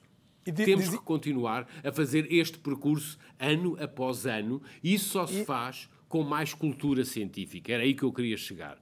Hum, esta ideia de uma construção coletiva eh, com as pessoas faz também com as pessoas e faz sobretudo isso, com as pessoas. E por isso trazemos a ciência e várias pessoas hoje à televisão. Vou trazer agora dois investigadores portugueses um que está fora do país, outro que já esteve e voltou, e vamos olhar logo a seguir também um, um projeto que é precisamente uma interface entre a academia, com participação das empresas e com utilidade em termos sociais. Mas para já o contacto direto com António Daniel Barbosa. O António Daniel é um investigador português em Cambridge, na área médica, da área das neurociências. Recebo com gosto neste É ou Não É. Boa noite, António Daniel. E a primeira pergunta é muito óbvia, é porque é que se sentiu hum, forçado, eu diria, a procurar uma carreira científica fora de Portugal, se é que se sentiu. Boa noite e obrigado pelo convite. Uh, tal como muitos dos meus colegas, eu concorri a uma bolsa de pós-doutoramento em 2011, que não foi financiada, e isso levou-me a concorrer a uma posição em Inglaterra, uh, para a qual eu fui escolhido. E inicialmente eu planeava usar esses dois anos de contrato para ter a experiência que me permitisse concorrer a financiamento em Portugal, para poder voltar. No entanto, as condições que me foram uh, facultadas em Inglaterra foram permitiram-me maior estabilidade de carreira, razão pela qual eu acabei por não concorrer a, a, a posições e em Portugal. Que condições são essas, António Daniel? Uh, well, uh, bem, desde logo um, tive a possibilidade de fazer investigação com um contrato. Em 2012 teria apenas um, a possibilidade de fazer com a bolsa de, de, de pós-doutoramento. Felizmente houve avanços nesse aspecto em Portugal. Esse já não é o fator mais importante, mas ainda existem outras limitações. Uh, no meu caso em particular, eu tive a possibilidade de ter renovações de contrato que me permitiram fazer uh, investigação por um período de quase 10 anos de uma forma ininterrupta, e isso seria praticamente uh, impossível em Portugal. por outro lado, tenho a possibilidade de ter progressões em termos de carreira e aumentos salariais. Um, e também não tenho que estar sistematicamente a concorrer a financiamentos que possam sustentar uh, o meu salário, porque uh, esse, esse, uh, essas renovações de contrato são asseguradas por financiamento que é obtido pelo investigador principal e eu tenho esse, esse período que seria destinado a concorrer a, a financiamento pode ser utilizado para investigação. Nesse cenário, voltar a Portugal é uma impossibilidade ou apenas uma improbabilidade? É provavelmente uma improbabilidade, é, é, dependendo da, evolução das condições. É, obviamente poderia ser uma possibilidade, mas isso depende sempre da, da forma como, todas as questões relacionadas com, com carreira e, e, das expectativas que são criadas em termos de carreira e, e expectativas salariais. Obviamente que, eh, se calhar, temos que ter a consciência que nem todos os investigadores poderão ser investigadores principais e, e trabalhar um, numa carreira académica e Portugal ainda oferece poucas opções ou poucas opções alternativas a uma carreira um, académica. Está a falar, por exemplo, do setor empresarial, ou seja, a grande dificuldade de se encontrar uma carreira no setor empresarial privado em Portugal, ao contrário do que acontece, por exemplo, em Inglaterra. Exatamente, por isso, eh, em Portugal existe essa possibilidade, mas as, as, quantidades eh, de posições eh, serão inferiores às posições que existem em Inglaterra. Além disso, há há a possibilidade de, de, realizar essas atividades de investigação em, em, indústria que são muito semelhantes à, à investigação que é feita uh, ao nível do, da investigação uh, académica, mas existe também a possibilidade de outras carreiras relacionadas com a ciência que não são diretamente relacionadas com a investigação, mas que mantêm uma ligação à, à, à ciência. E existe também a, a cultura de utilizar as competências que foram adquiridas durante o, o trabalho eh, da investigação para uh, serem utilizadas em outro tipo de carreiras que não estão diretamente relacionadas com a ciência. E talvez em Portugal poderia beneficiar também uh, dessa cultura de transferência de competências. É mais uma sugestão que fica, entre várias que felizmente hoje têm surgido neste, neste programa. Não me quero despedir de si, António Daniel Barbosa, sem lhe perguntar, estamos a falar de ciência, fale-se da investigação que está a desenvolver também. Ainda por cima é algo que nos eh, toca a todos de perto, a, a, ideia de investigar um fármaco que atrase o desenvolvimento de doenças neurodegenerativas. Em que pé é que está a sua investigação? Eh, este projeto está ainda numa fase inicial, eh, foi um pouco atrasado pelo, pela a, pandemia. No entanto, eh, estou neste momento a caracterizar alguns eh, mecanismos moleculares e, e espero nos próximos meses começar a testar algumas moléculas que podem, possam uh, ser utilizadas com esse fim e esperamos que daí uh, possamos ter um, novos um, fármacos que possam um, ser utilizados em doenças neurodegenerativas. Elvira Fortunato, é claro estava aqui a dizer processo... qualquer coisa, só antes do, do, do, António Daniel? Não, era só uma curiosidade para saber que tipo de contrato é que o colega tinha na Universidade de Cambridge. Se foi isso que eu entendi. É, são, são, contratos a prazo, tal como seria em Portugal, só que a possibilidade de renovação uh, é, é, muito, é, é facilitada porque há a possibilidade de renovação desse contrato diante a, a existência de financiamento. Só que esse financiamento não, é, não tem que ser assegurado por mim, é assegurado pelo investigador principal e, e felizmente isso tem acontecido ao longo dos anos o que garante maior estabilidade. António Daniel Barbosa, agradeço a presença em direto na RTP esta noite e vou ao encontro também de Nuno Pinto Marinho, que é atualmente gestor de projeto no grupo EDP, na EDP New. O Nuno tem um percurso relativamente singular, uma vez que fez mestrado na Faculdade de Engenharia do Porto, depois em parceria com a empresa de eletricidade de França, foi desafiado a fazer o doutoramento em França. A verdade é que mais tarde voltou a Portugal, já lá vamos ao projeto atual, mas a, a ida para a França para o doutoramento eh, Nuno, boa noite. Foi irrecusável mediante a possibilidade que lhe surgiu? Boa noite. Antes de mais, obrigado pela oportunidade. Uh, sim, foi recusável do, do, ponto de vista de que, ficando em Portugal, haveria alguma incerteza relativa ao financiamento, porque hum, já se falou aqui um pouco sobre os tempos de, de financiamento de bolsas e os tempos de candidatura a doutoramentos, e isso coloca sempre algumas dificuldades. Há colegas meus que ficaram cá e que começaram o doutoramento e só seis meses depois é que têm a decisão sobre a bolsa, e todo este período é um período de incerteza. Aquilo que, que me propunham do outro lado era um contrato com uma empresa que me permitiria fazer o doutoramento uh, com, com um financiamento completamente assegurado e garantido desde o início até ao final. Entretanto, o Nuno é detectado mais tarde, já depois de completado o doutoramento, pela EDPNU e neste momento trabalha, trabalha a tempo inteiro em investigação em Portugal. Hum, no fundo, a questão é uh, este caso raro, eu diria, no percurso de um investigador a este, a este nível, hum, afinal é possível, ou seja, é possível desenvolver conhecimento fora e de repente ter uma possibilidade de trabalho que o realiza no país. Sim, sim, e eu, eu também tenho de, de, acrescentar aqui um ponto para fazer um, um, bocado de justiça ao meu percurso, que é salientar a qualidade da investigação que se faz em Portugal. E o meu, o meu doutoramento, na verdade, começa um passo atrás, começa quando eu fiz a minha tese de mestrado, porque a minha tese de mestrado já foi feita na Eletricidade de França, na EDF, uma empresa que anualmente investe cerca de 400 a 500 milhões de euros em investigação e desenvolvimento, é e esta oportunidade surge Portugal. pelo reconhecimento que o INESCTEC, que é o Instituto de Investigação associado à Faculdade de Engenharia da Universidade do Porto, tinha pelaquela instituição. Não, não era eu na altura que eles estavam interessados, estavam interessados no, no, na investigação que se fazia cá e na qualidade que tínhamos no, no INESCTEC. E depois surgiu a oportunidade porque, mais uma vez, a investigação que nós fazemos cá é uma investigação de qualidade e os projetos europeus nos quais eu participava do lado da EDF, uh, aconteceu também haver a EDP New, que já na altura estava a participar nesse, nesses projetos europeus. E então tive a, a felicidade, quando comparado com, com, com, o percurso que vejo de, de maioria dos colegas, de conseguir regressar a Portugal e de ter uma posição fixa, de ter estabilidade na minha, na minha vida profissional uh, continuando a fazer investigação. Uma investigação aplicada, uh, uma investigação que responde àquilo que são os interesses da, da empresa, mas mesmo assim uma investigação com, com, com uma estabilidade profissional. É Nuno, é fale dela então dessa investigação. O que é que pode permitir descarbonizar o consumo de energia na Ilha Terceira, nos Açores? Certo. Uh, esse é um dos projetos que nós temos. Eu gostava de chamar, porque isso aqui já falamos, uh, se me permite só, antes de responder à questão, só dar mais um, um, o meu contributo para a discussão, que é falamos sobre o, a dificuldade que as empresas têm em contratar os, os cientistas, os doutorados. Eu acho que essa dificuldade existe, mas existe em Portugal como existe no, no resto da Europa, talvez se calhar um bocadinho menos nos países do Norte. Uh, mas isso é um trabalho que se faz.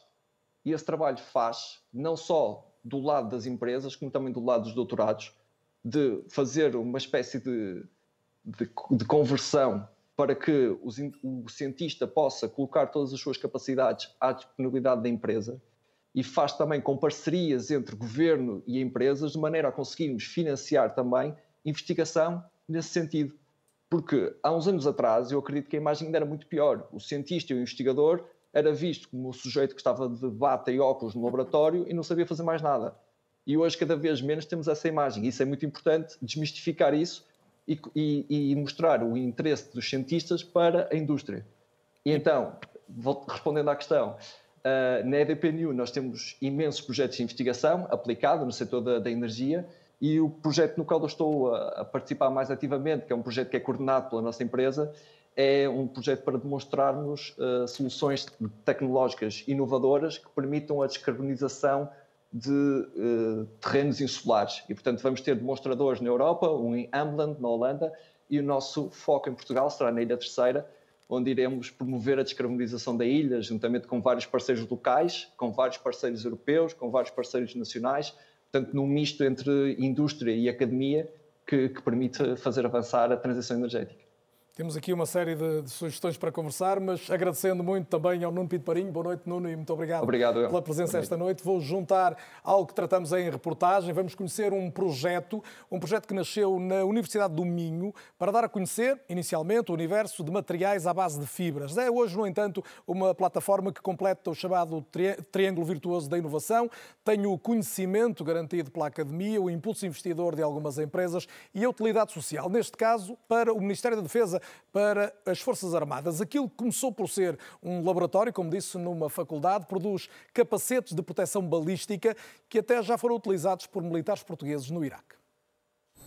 Nós, a nível de investigação, otimizamos todo este processo, os tempos de produção, os tempos de, de agitação, os tempos de operação.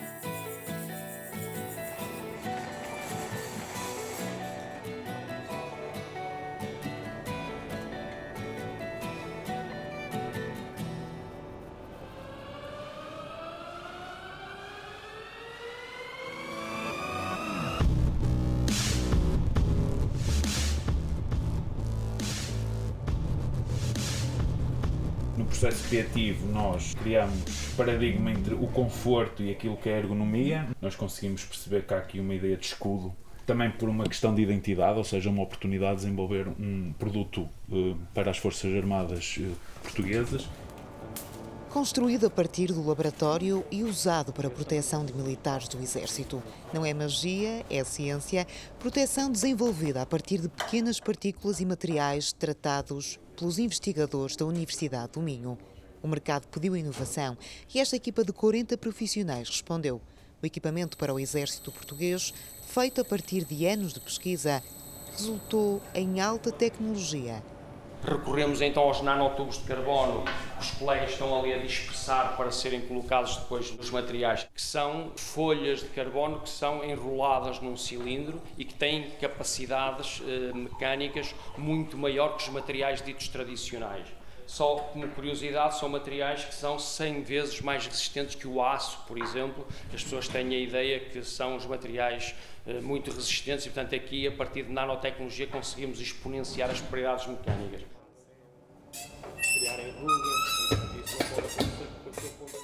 O projeto foi financiado pelo Ministério da Defesa. Da chamada para novas ideias, resultaram o capacete e o colete antibala com 20% de peso a menos que já são usados em missões no Iraque e na República Centro-Africana. Portanto, estamos a falar de reduções de peso de cerca de 20% para o mesmo nível de performance. Portanto, e aí estamos rapidamente a ombrear com aquilo que são os grandes desenvolvimentos a nível internacional, portanto, e colocarmos um, o país, as empresas, portanto, e as universidades a, a liderar também um pouco este, este sistema de combate, combate militares.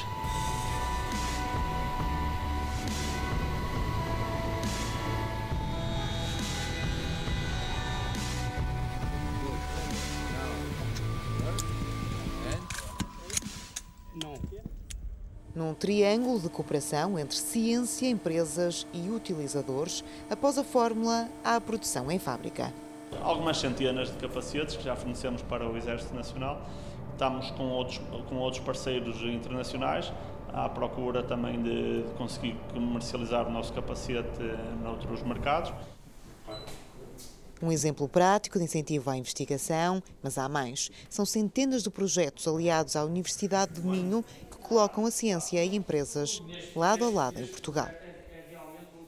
Temos indicadores, eh, Elvira Fortunato, de que o saber académico e as empresas se aproximam, mas também continua a haver a percepção de que ainda falta muito para fazer este nível. Sim, eu costumo dizer isso muitas vezes. Eu acho que a última reportagem que nós vimos daquele eh, rapaz que o está... Contacto direto com, com, com, com o Pinto Marinho, sim. Eh, na EDP New, falta ainda em Portugal nós termos até bolsas de doutoramento em empresa, porque por vezes as empresas não sabem o que é que as universidades têm em termos da riqueza que temos instalada, em termos de tecnologias, equipamentos, eh, etc. Assim como por vezes as universidades também não sabem até que ponto podem contribuir mais para o sistema e, e colocar lá os seus, porque nós formamos engenheiros, formamos doutorados, e eles não podem ficar todos no sistema científico, eles têm que ir para as empresas até para nós termos projetos com essas indústrias, etc. E isso é uma coisa que ainda faz falta em Portugal.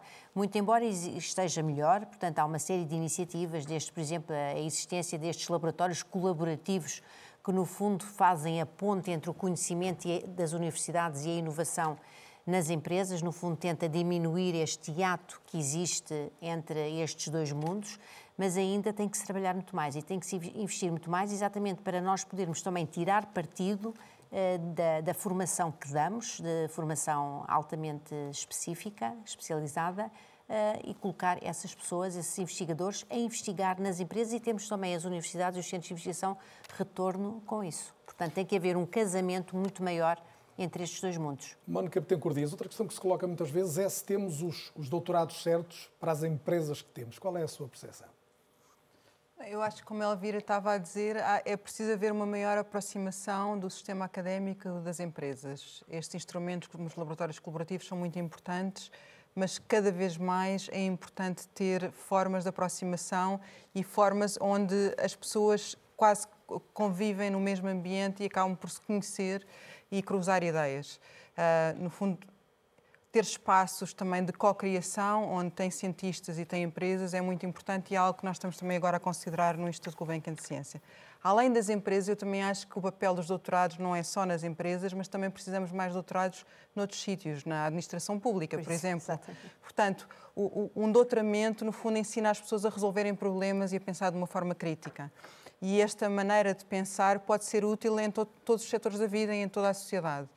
E, no fundo, estas pessoas que temos estado a formar era muito útil, no fundo, abrir uh, e, e, e, muitas delas, provavelmente, as escolas, os hospitais, há vários sítios onde este tipo de pensamento seria extremamente útil e acho que quando pensamos no futuro... E 5% só de doutorados contratados pelas empresas em Portugal é mesmo um número muito baixo também. É um número Não é só questão baixo. da aprovação dos projetos. Portanto, eu acho que esta questão de pensar em, em espalhar a ciência na sociedade é extremamente importante.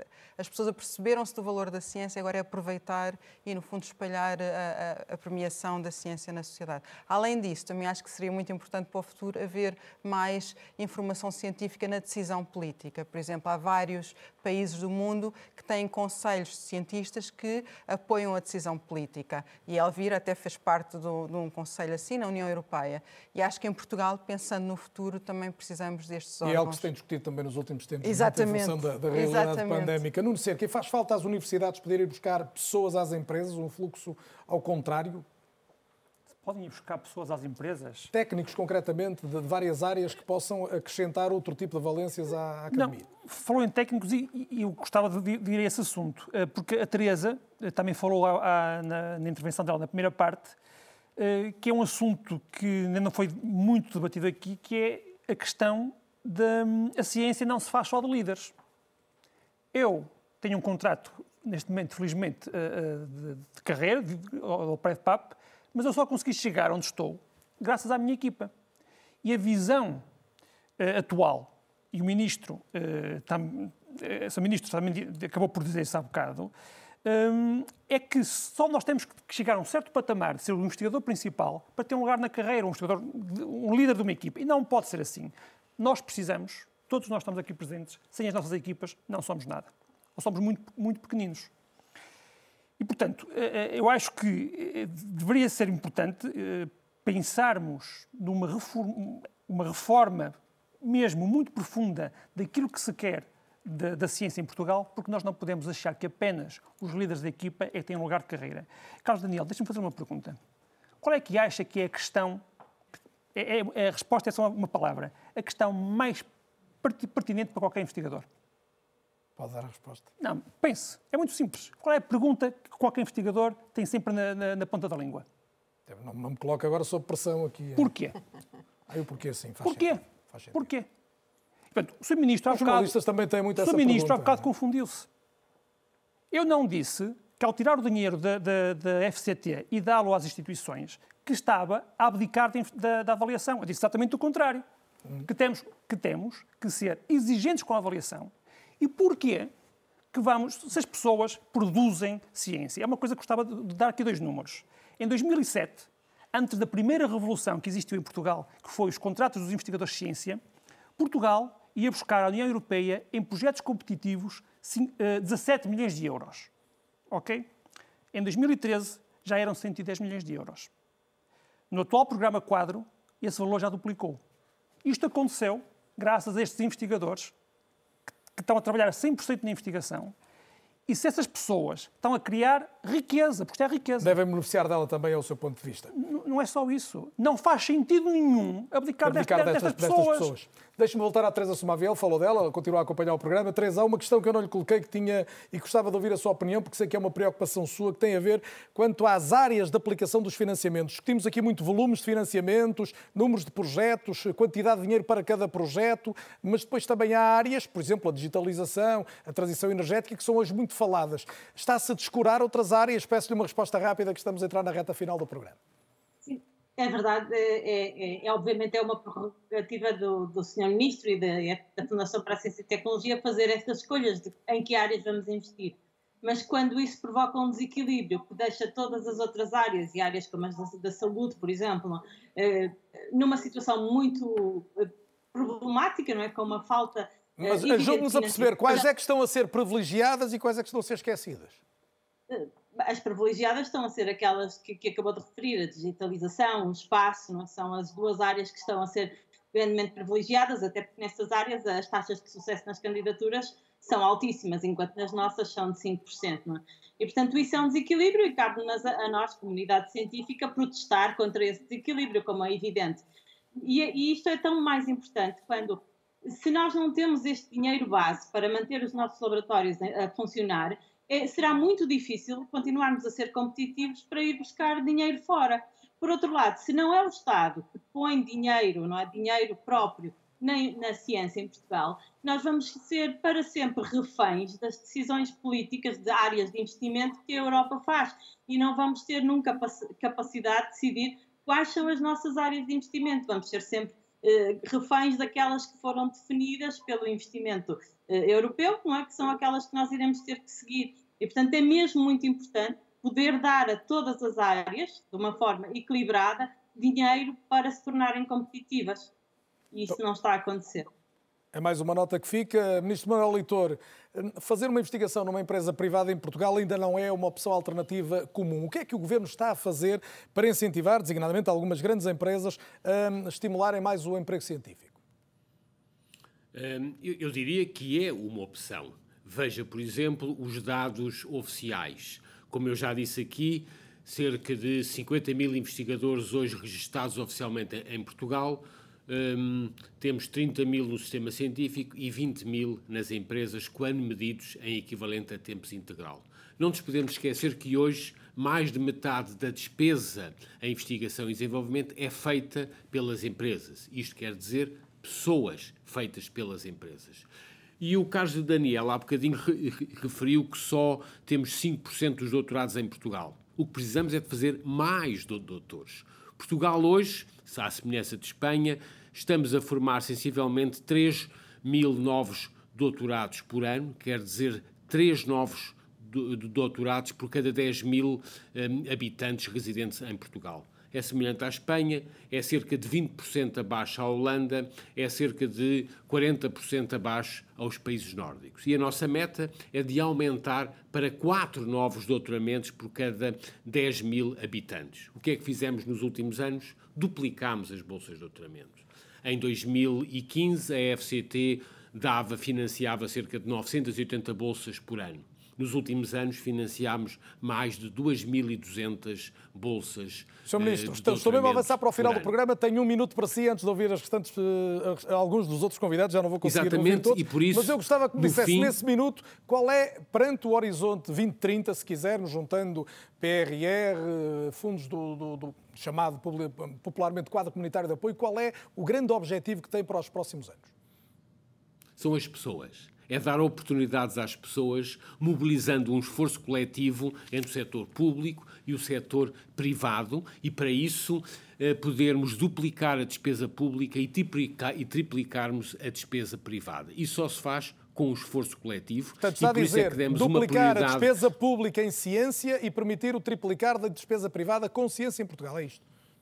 Exatamente, essas são as metas e para isso desenhamos um quadro, eh, sobretudo baseado naquilo que é agendas que mobilizem certamente o tipo de produtos e sistemas que fazemos em Portugal para termos uma sociedade com maior qualidade de, de, de, de vida que só se faz com mais conhecimento. Mas no fim, são as pessoas. E se é verdade que temos mais financiamento, vamos ter um quadro crescente de competição por recursos humanos qualificados. E são Carlos as Filhais, pessoas. Carlos Filhais uh, uh, dizia há pouco a uh, Elvira Fortunato que provavelmente não vamos ter, uh, enfim, na nossa geração outra oportunidade como a dos próximos anos. Esta, esta é a mesma grande oportunidade e estamos a pensar nos dinheiros europeus que vão chegar para somar ao orçamento do Estado ou são mais as vozes que as nossas? Uh, eu acho que, por enquanto, são mais as vozes que as nossas. Eu espero que venham a ser mais as nossas que as vozes. Uh, o, o importante são de facto as pessoas. E, e nós vemos o PIB português, eh, digamos, a riqueza da nação, aquilo que produzimos todos nós nos últimos 20 anos, eh, e nós vemos que não é proporcional de maneira nenhuma ao grande crescimento, ao esforço que todos fizemos na ciência e tecnologia. Portanto, o que é que é preciso? É preciso que a ciência e tecnologia faça aumentar o PIB. É preciso que aqui aconteça aquilo que acontece também em países também que não são pequenos, mas que se tornam grandes através do seu conhecimento da ciência e das aplicações de ciência. A Coreia do Sul, por exemplo, mas podíamos dar outros. E, portanto, o que é que é preciso? É preciso que, que eh, nós, na ciência, eh, aumentemos a riqueza das pessoas. A riqueza é material, com certeza, nós queremos todos viver melhor, nós não queremos ser pobres, mas queremos também viver melhor de posse do conhecimento. Uh, e por isso é também preciso levar a ciência às pessoas, não apenas sob a forma de bens, sob a forma de vacinas. Todos nós associamos, todas as pessoas associam a ciência aos seus artefactos, mas também levar a ciência às pessoas como forma de pensar. A ciência é muito identificada com os produtos e, de facto, a ciência é produto. Olhamos hoje para um telemóvel, para um tablet, ali está ali os resultados de muita física quântica.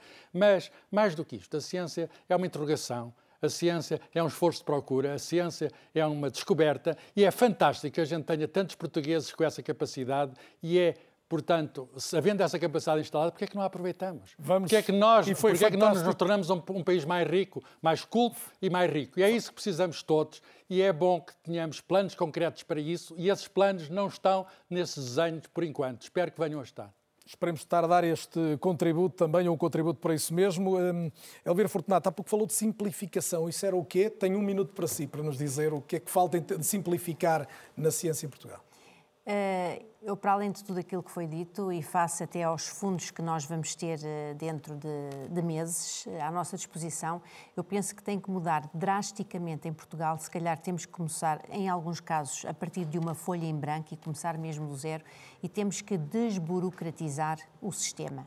Nós, para além de termos, por um lado, o financiamento. Isso é um simplex para. É um simplex para a ciência. É exatamente isso que nós neste momento pedimos, porque face aos montantes, ao montante de financiamento que vamos ter e à, ao histórico que temos na execução dos fundos, basta, basta ver, por exemplo, a execução dos fundos estruturais, que têm uma taxa de execução muito baixa. Portanto, para estes fundos que vão vir com o PRR, se nós não simplificamos e alteramos drasticamente o sistema que temos em Portugal, e não é função de Bruxelas, portanto, isso é um mito urbano, nós temos uma carga burocrática muito grande, nós não vamos, ser capazes de executar este dinheiro e, e, portanto, este investimento. Portanto, aproveitar é fundamental nos próximos anos. Uh Mónica Betancourt Dias é, como já disse, diretora do Instituto Gulbenkian de Ciência, mas também responsável por investigação na área do cancro. E a minha proposta é que terminamos com, aqui com uma, uma luz que possamos acender. Já se falou muito aqui de investigação, de investigação em concreto, um, e tem-se dito várias vezes, e esta é a minha, se quiser, o meu desafio para si, para a última resposta, que o que estamos a aprender na investigação à volta da pandemia pode ser muito útil para outras doenças, e o cancro é seguramente uma das que mais nos preocupam. Um, podemos acreditar nisso? Nomeadamente a questão das vacinas. Não é? Estas vacinas foram inicialmente pensadas para atacar doenças como o cancro e, e, neste momento sabemos que podem ser utilizadas e que são seguras. Só aí, sem dúvida. Mas há imenso conhecimento que está a ser mobilizado em diferentes áreas do conhecimento que poderão ser utilizadas e que, sem dúvida, nos dão novas perspectivas para o futuro. A ciência também é trazer a luz a partir das trevas, não é? Exatamente. E mistura de conhecimentos de diferentes áreas.